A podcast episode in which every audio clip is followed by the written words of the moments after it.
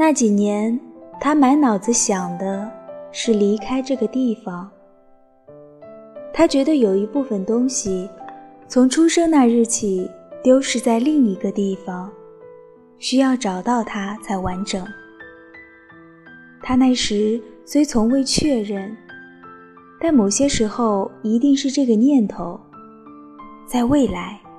那个时刻圆满会如约而至，埋伏在大脑的阴影处，不被察觉的支撑他度过那些差点自觉的夜晚。现在，他正处于对过去而言的未来。但没有什么那个时刻，相似的夜晚还会偶然的来临，但他已经不再依靠那个曾经存在的念头，不再有什么丢失的东西。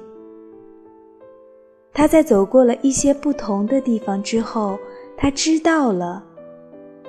只有那轮清澈的、缺角的月亮。街心旋转的风，擦亮的酒杯，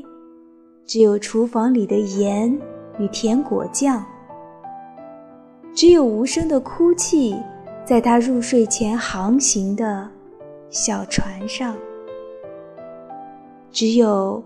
清晨缓缓张开眼的含羞草，这些是从未有过缺失。是完整如初。